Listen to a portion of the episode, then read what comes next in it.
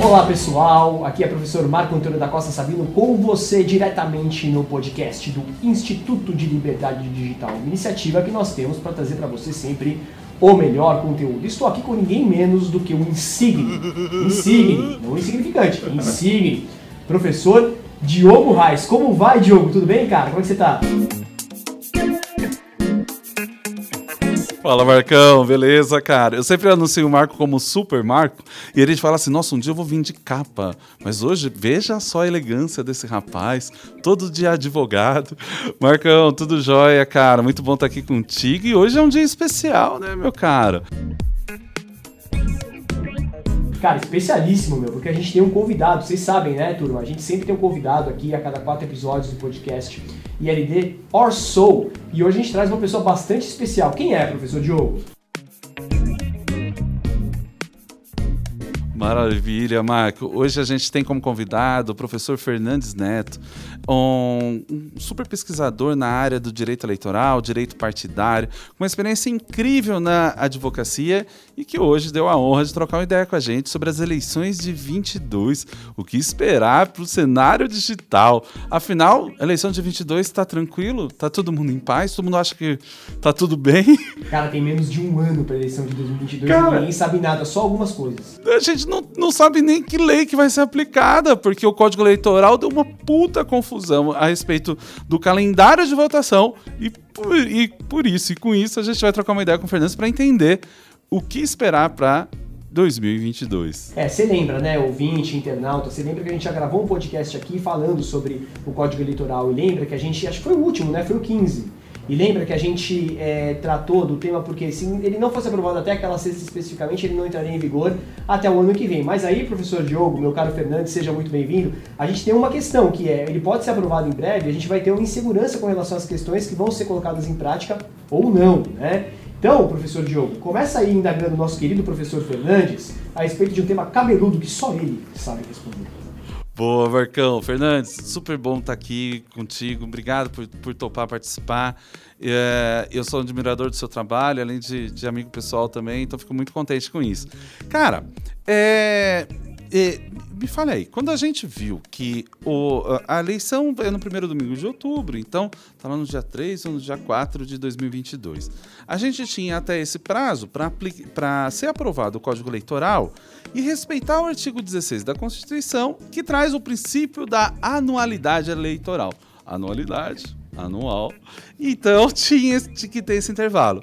Aprovou na Câmara, mas quando ele foi ao Senado, ele ainda não foi votado. Não é que ele foi rejeitado, ele não foi votado.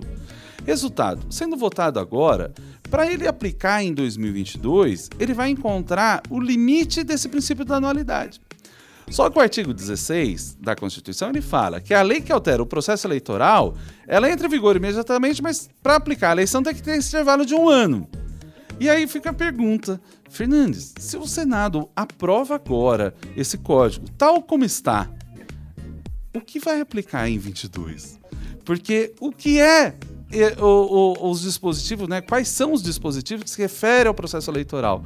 Como saber com toda certeza, segurança jurídica, o que é que vai aplicar e o que é que não vai? Ou seja, se a eleição de 22 já estava mega confusa, imagina agora que pode ser uma eleição sem lei. Diga aí, Fernandes.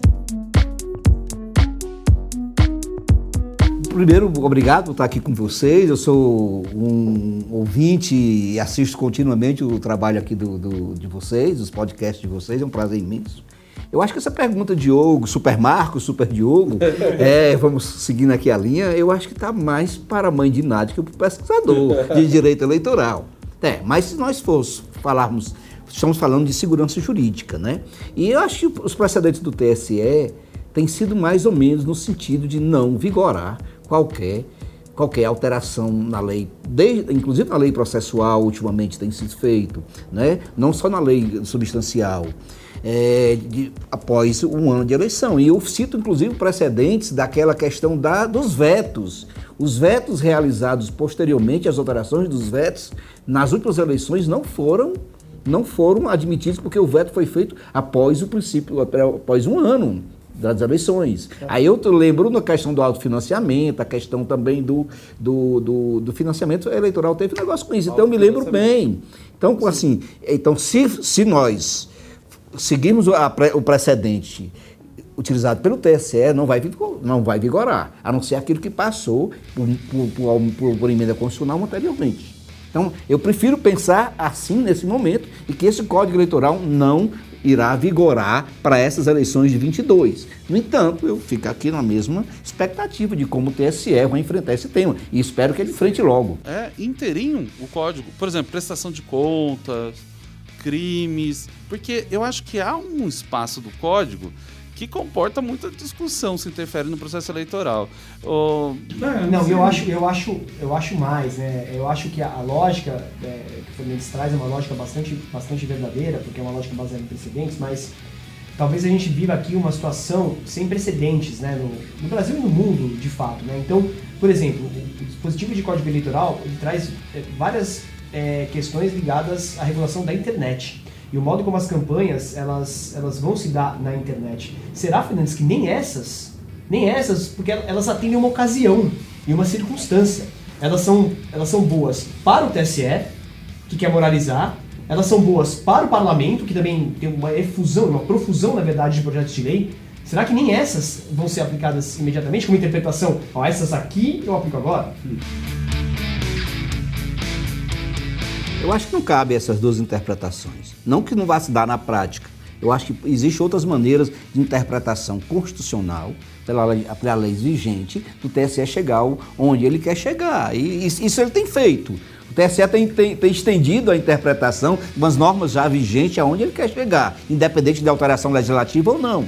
Tá? Eu, eu acho que ou ele, ele aceita o código todinho, e eu, foi muito bem sinalizado pelo Senado o interesse em não votar o código antes do, do antes do prazo de anualidade. É. E eu acho que isso não foi impune, isso por não acaso. foi sem, por acaso, não foi sem, sem é, é, é, esse diálogo já com, com, os tribunais superiores, com o Supremo Tribunal Federal, com o próprio TSE. Certo. Né? Essa, essa é minha, um pouco da minha, da minha impressão uhum. da sinalização do Senado em não querer discutir o Código Eleitoral antes, porque ele teria prazo para isso antes. Sim. Como, como, como a Câmara dos Deputados fez. É. Então, a minha percepção política vai de encontro a essa ideia, que nós não aplicaremos o Código em 2022. Sim, sim. Beleza, Fernandes. Olha só, cara. É, a gente. Olha como é a ironia né, das coisas. Me parece que o Código Eleitoral, com o trabalho da relatora, a deputada Margarete Coelho, foi um trabalho excepcional. Ela conversou com muita gente, ouviu muitos segmentos, fez um, um trabalho de costura e eu acho que o maior trabalho de regulação eleitoral que a gente já teve no país. São 900 artigos e, e foi muito duro. Só uma pessoa como ela mesmo para conseguir enfrentar todo esse processo e saiu super vitoriosa. Ela conseguiu resolver e na Câmara dos Deputados foi votado. Quando chegou no Senado que houve esse esfriamento, vamos dizer.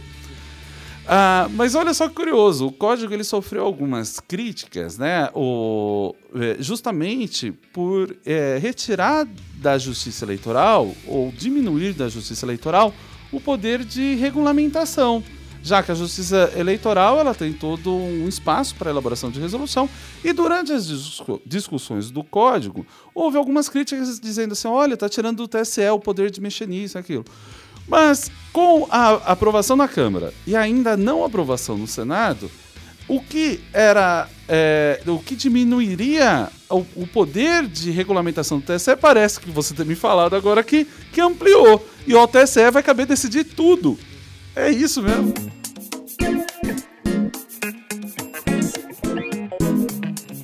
Na verdade, desde, o, da, desde a da novo neoconstitucionalismo, e o próprio Supremo já tem demonstrado que cabe a interpretação extensiva, né? Na verdade, hoje nós vivemos uma. Eu acho que é, é, é equivocado dizer que não, é, não vivemos num, num, num, momento de principalismo, né? Na verdade, o TSE e o Supremo já têm demonstrado milhões de, de, de vezes que, que a extensão da interpretação vai além do, da próprio regulamento eleitoral legislativo. Isso aí é, é uma realidade para mim. Isso não é mais uma, uma tese de se defender. Isso é, antes de tudo, é uma realidade para mim. Eu acho que cabe sim, não estou defendendo a, a, o cabimento, mas na prática, acho que sim o TSE vai regular.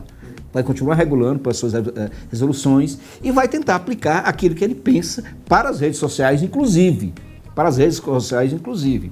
É, eu acho que foi proposital esse não enfrentamento pelo Senado do novo Código Eleitoral. O trabalho da Margarete, da deputada Margarete Coelho, foi brilhante.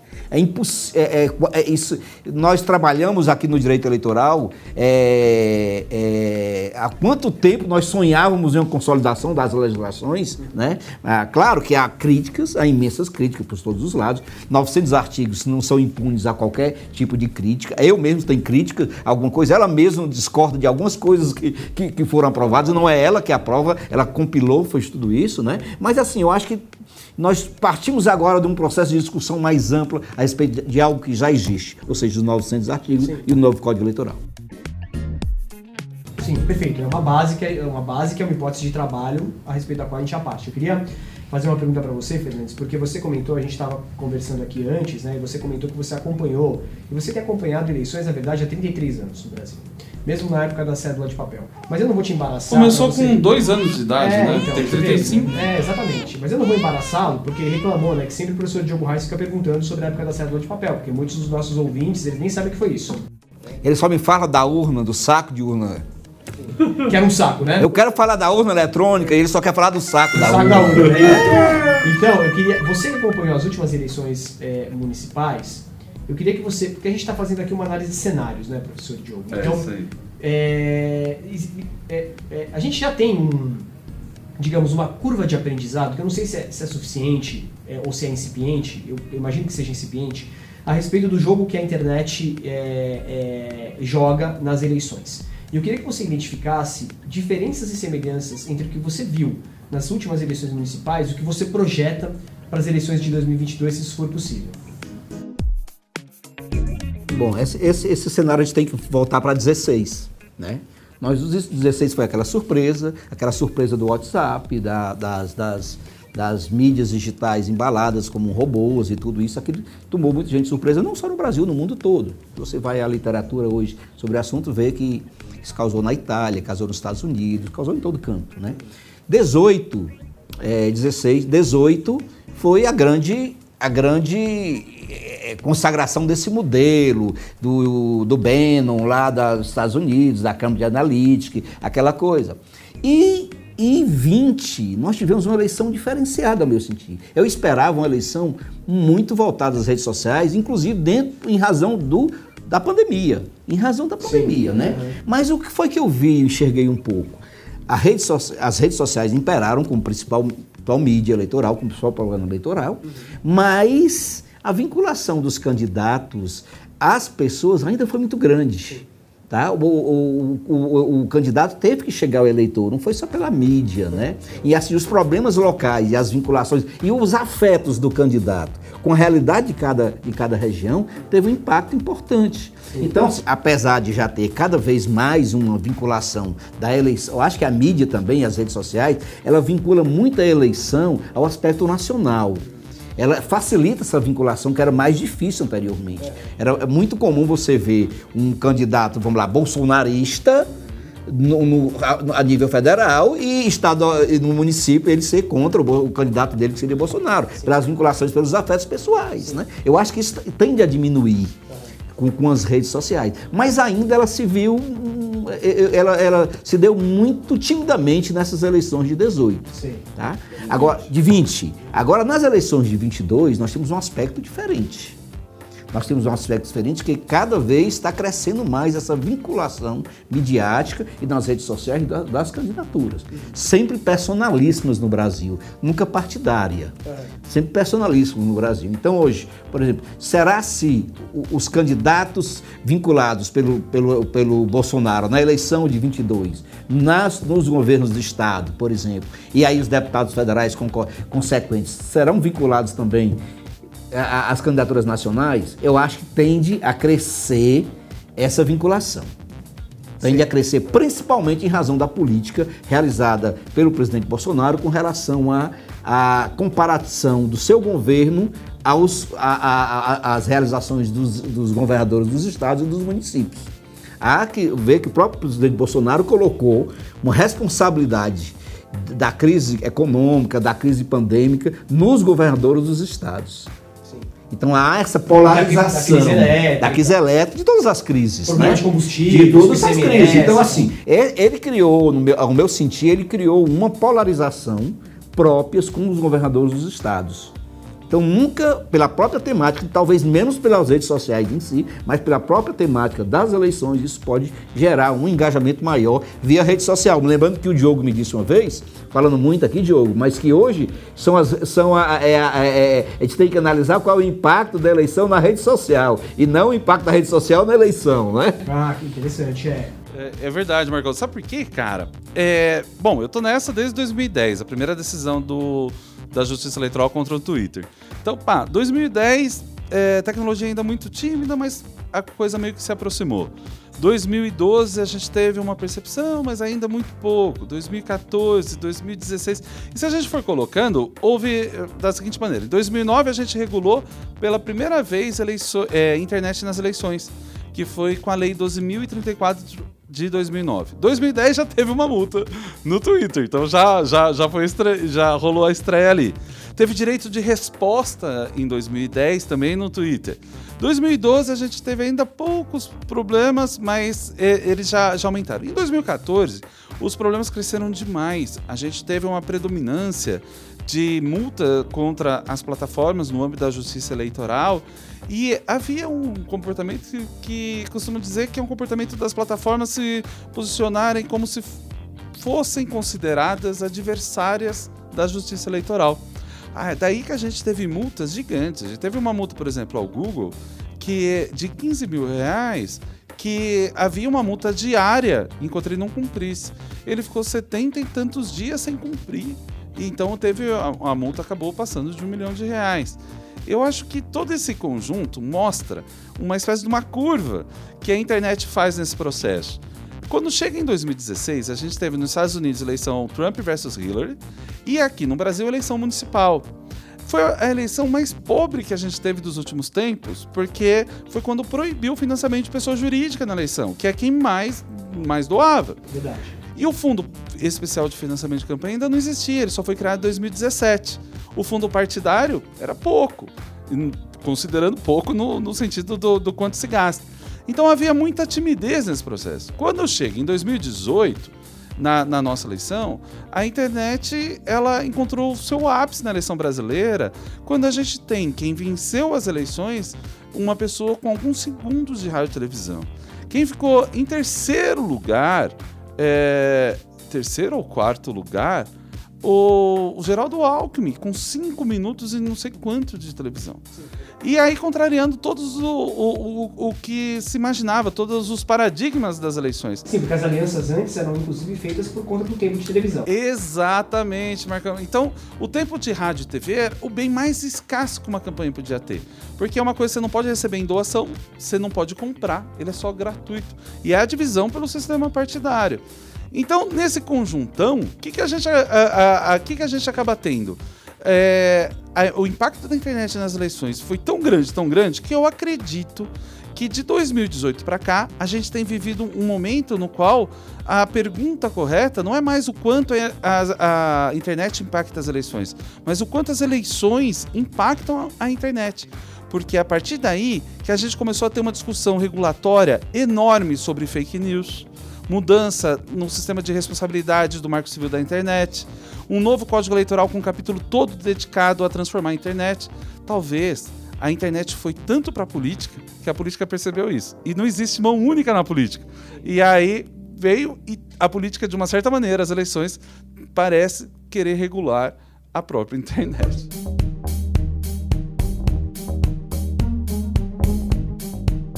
Eu quero te dar um dado muito interessante sobre isso, processualmente, militando na área de direito eleitoral.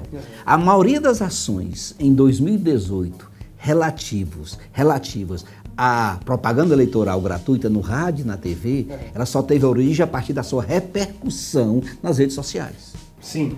Ou seja, não é mais a pessoa que. Mas se aquela propaganda é, é, é de alguma forma Gerou uma comoção, engajamento. e tudo isso aqui, ela só foi feita a partir das redes sociais. E não pela vinculação que ela estava, não pelo, público que vinha da própria TV. Ou seja, ela repercutia nas redes sociais, na televisão. Mas, Fernandes, é o que acontece hoje com talentos na, na televisão. A televisão virou internet. Hoje um cara é contratado pela Rede Globo de televisão se ele tem seguidores. Se ele não tem seguidores, ele é dispensado. Você imagina um jornalista, Diogão, hoje, o cara precisa ser um blogueiro, porque senão ele tá fora. Porque a audiência na internet ela é garantida. E você, nosso telespectador, isso é só o telespectador que vê. Você, muito provavelmente agora tá vendo que a gente tá com o microfone segurando aqui, a gente não tá com o microfone do pedestal. Eu tava comentando com o Fernandes e com o professor Diogo que isso se dá porque eu fiz um pedido pro nosso amigo Marcelo, que tá aqui, porque esse final de semana, enfim, eu vi o filme Queen, aquele filme belíssimo.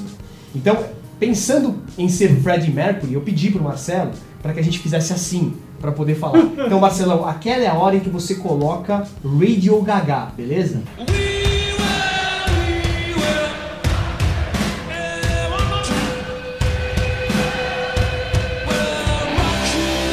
Radio Gaga, beleza?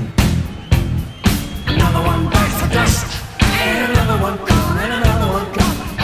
bites the dust,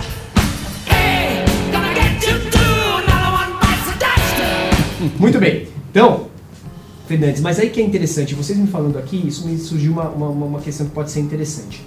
Antes você precisava, numa, numa eleição federal, você precisava garantir suas alianças nos locais e nos estados, para que essas pessoas fizessem campanha para você. E hoje a gente vê, por exemplo, um, um Bolsonaro que, cara, não tem nem partido.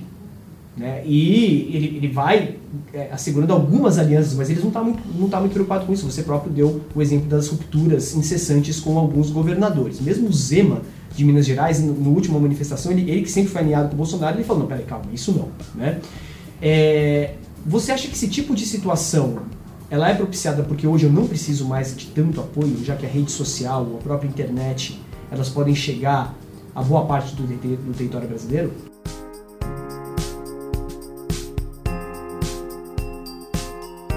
Eu acho que não, ainda se mantém ah, a necessidade de um certo apoio, principalmente numa eleição nível global. Talvez um candidato avulso, um outsider, avulso ou não, uma personalidade com um engajamento muito grande nas redes sociais, tende a isoladamente chegar ao poder. Mas num, a nível executivo ainda, presidente, as relações locais e de apoiamento para candidatos a governo, eu acho que, que, é, que é, é, é, muito forte, é influente, né? porque dali depende as vidas de muitas pessoas e depois é, o engajamento. Então, assim, eu vejo cada vez mais o personalismo é, é, avultado pela própria internet, pelas próprias redes sociais, mas eu vejo ainda a necessidade de, dos apoiamentos. E o Bolsonaro tem feito isso.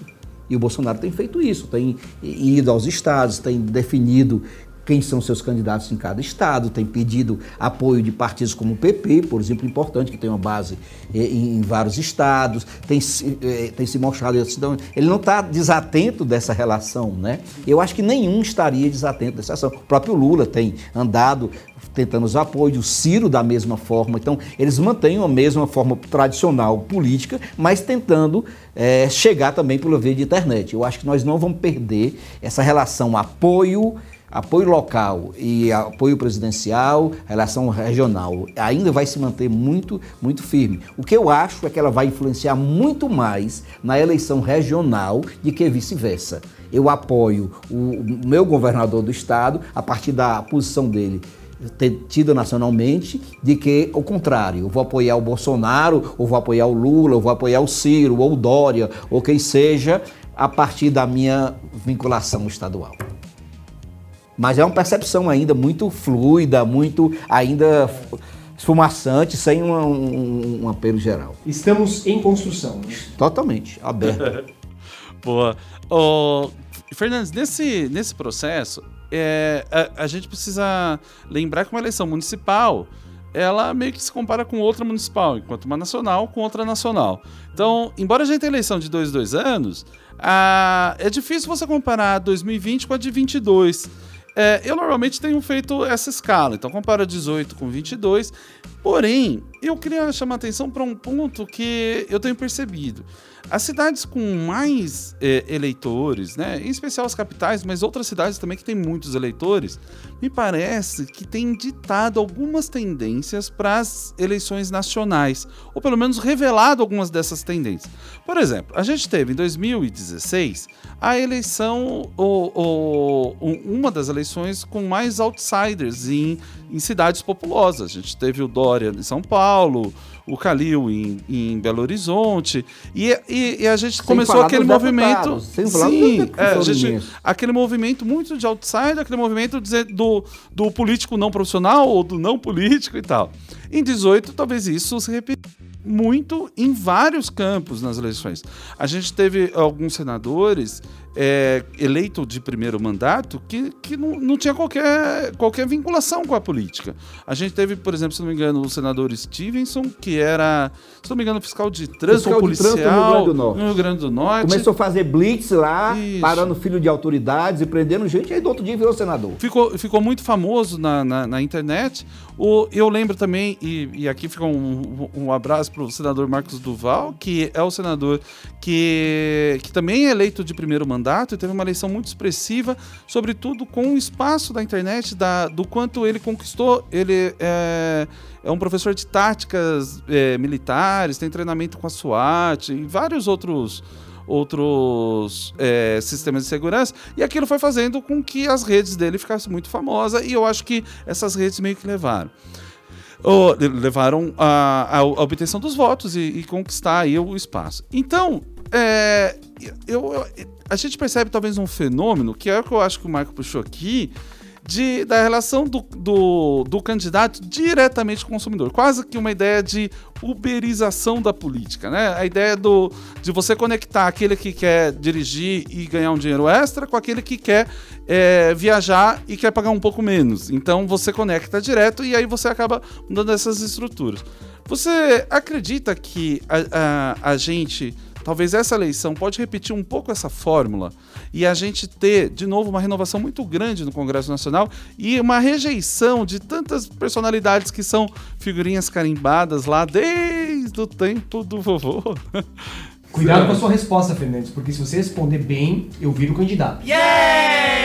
Vocês votaram em mim, não? Pois olha, eu acredito sim. É lançado agora a hashtag Marco, Marco para Vou deputado. transferir meu título agora pra cá, tá? Mas olha, eu acredito sim, sabe, Diogo? Eu acho que essa, Marcos, eu acho que essa é uma tendência. Eu acho que é uma tendência porque a, a extinção dos mediadores, e aí se eu ponho os partidos políticos nisso, é uma das características da crise democrática mundial. Criado em Brzezinski, não sei se vocês, ele polonês, radicado nos Estados Unidos, tem um livro Crises da Democracia, que ele caracteriza como uma, uma das características mundiais das crises democráticas a extinção dos a diminuição e a desvalorização dos partidos tradicionais.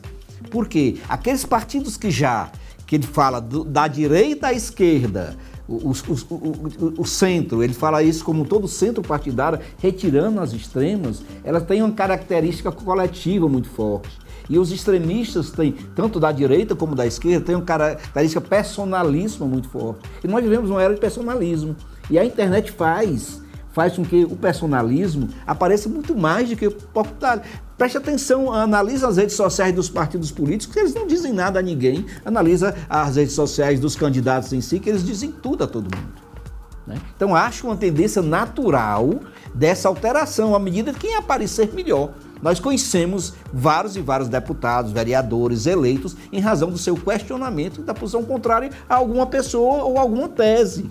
Simplesmente por isso, sem uma vida tradicional, sem uma vida política, sem qualquer passado vinculado à, à- à política tradicional. Mas é lógico que não é somente isso, né, Fernandes? Penso eu, porque se fosse assim, o Felipe Neto podia ser candidato a presidente da República. Ele que tem. Quantos seguidores esse cara tem? 35 milhões de seguidores? Mais uma hashtag a ser lançada pelo Marco.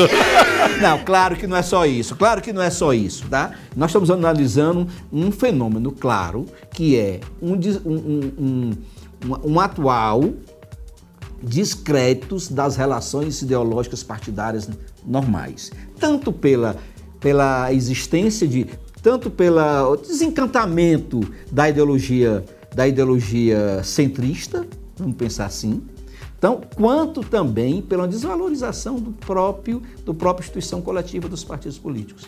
Então, assim, eu acho que nós vamos é, nós estamos vivendo um processo de transição e o Arari já diz isso, né? Eleição também é sentimento. Eleição, antes de tudo, não é racionalismo, né? É sentimento. A gente tem que pensar, é afeto. Afeto. Então, tudo isso influencia nesse, nesse jogo todo que não é fácil explicar sem a psicologia e, e, e os demais, e demais é, ciências aí. Inclusive, o professor Diogo tem algo a falar sobre o ILD, que tem uma pesquisa sobre professor Diogo. Boa, Marco. Hora do merchan, né? Milton Neves. Cara, não, muito legal falar isso, porque já há um bom tempo, Marco, a gente tem percebido essa relação. É, e partindo de uma análise como o Harari faz, dizendo, olha, é sentimento, é emoção, é, no ILD a gente está trabalhando numa pesquisa chamada Eleições entre a Razão e a Emoção. A ideia de ver ali quem é que tá mandando mais, é o coração ou o cérebro, né? Meio que, que essa ideia. Mas para que a gente também consiga encontrar uma camada de pessoas que não se satisfazem com a racionalidade do argumento ou do fato. Isso, então, é- essa pesquisa. Aliás, é muito legal da gente um dia trazer. A Ana Júlia tem liderado é, essa pesquisa, os psicólogos, tanto ah, o Kainan e Tânia também têm trabalhado nisso, a estagiária Júlia. A gente vai ter agora mais pessoas entrando nessa pesquisa para mostrar como que a, a, a emoção pode ah, afetar talvez a nossa tomada de decisão, né? Então eu acho que tá, tá por aí. Você sabe que isso originou de uma experiência lá no Mackenzie, sou professor lá na graduação, e os alunos da graduação toparam serem voluntários é, num projeto que eu fiz lá, e eles viraram checadores dos grupos de WhatsApp da família. Ou seja, louco! desastre total, né? boa? Cara, é. A gente não. Foi uma experiência mesmo. Então a gente fez um, um treinamento deles como checadores de, de conteúdo. E eles tinham que checar o conteúdo hora do Bolsonaro, hora do Haddad. Não podia repetir. A época era segundo turno entre Bolsonaro e Haddad.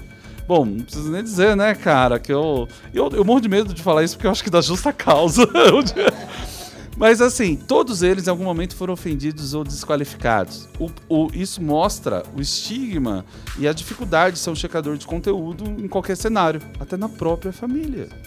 Ah, o- só duas pessoas toparam ah, espalhar para quem ela tinha espalhado fake news, espalhar a informação para tomar cuidado que aquilo era uma fake news. Ou seja, no universo de mais de 300 pessoas, só duas se preocuparam com o próximo. Mas o, o fato mais relevante foi que nessa experiência, Marcão, a gente. Todo. O, o principal resultado que apareceu foi. A gente identificou para a seguinte frase. Cada um falou do seu jeito, mas a gente resumiu numa frase. Tá bom, é mentira, mas bem que poderia ser verdade. Olha só. Cara, isso aí foi legal porque eu falei assim, quando a pessoa fala isso, ela tá dizendo o seguinte, tá deixando muito claro que ela não tá nem aí se é verdade ou mentira. E daí que saiu esse um, um último artigo que, que eu escrevi, um dos últimos, né? Eu acho que é o penúltimo artigo, que é se fake news tem mais a ver com a verdade ou com a vaidade. A fake news em relação à pessoa tentar provar que está certa e se ela tá mais relacionada emotivamente ou como uma fé. É, vaidade ou esperança também, né? Essa história de você falar bem que podia ser verdade, nos tempos que a gente vive hoje, isso pode ser uma esperança, né? Mas enfim, de qualquer maneira. é- Nós somos é- sempre mo- movidos pelas emoções. É, isso. De uma forma ou de outra, se esperança se viés de confirmação, ou se é uma vaidade, ou se é uma esperança, um, um destino melhor, eu acho que é, é- é- é impróprio para isso, né? É, é- é indevido falar nisso, mas eu acho que o homem é movido por emoção, pelos ideais, pelo que pretende, por bem ou por mal. Né?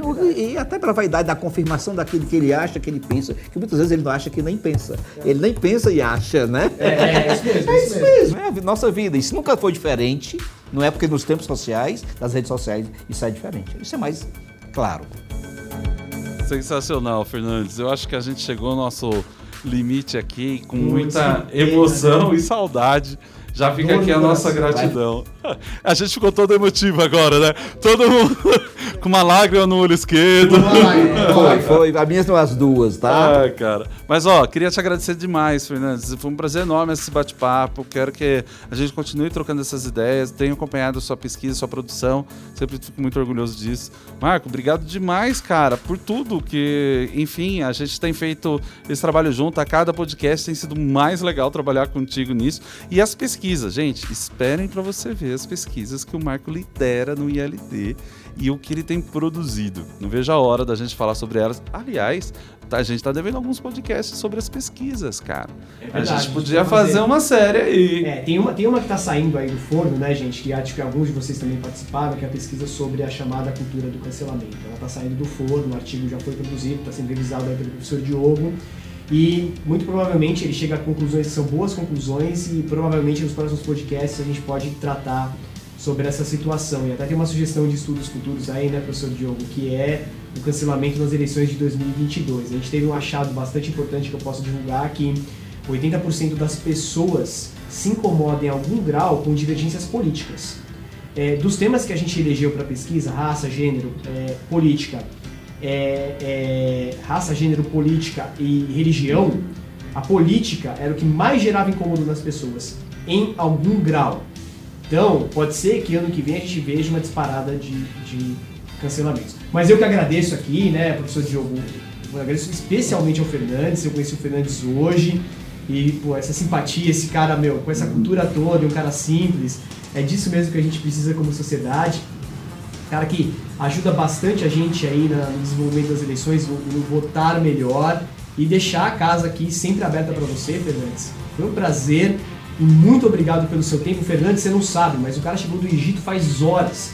E ele está aqui em São Paulo só passando o dia. E o professor Diogo o convidou a vir aqui e veio. Então, especialmente, Fernandes, muito obrigado, cara. Foi um prazer. Marcos, Super Diogo, Super Marcos, eu sou fandaço de vocês, assisto o podcast de vocês, me emociono cada vez. Eu sou um, um- um- um seguidor do Diogo, penso, acompanho o Diogo, ele me orienta na minha vida acadêmica, como professor que ele é do PPGD, do Mackenzie de outras coisas mais. Então, sou fandaço do pro- programa de vocês. Acho que a- a- o meio de comunicação é esse que tem que ser levado para a sociedade, um- uma comunicação séria, alegre, transparente, tranquila, na linguagem popular, porque eu acho que nós precisamos de transparência e verdade a todo mundo.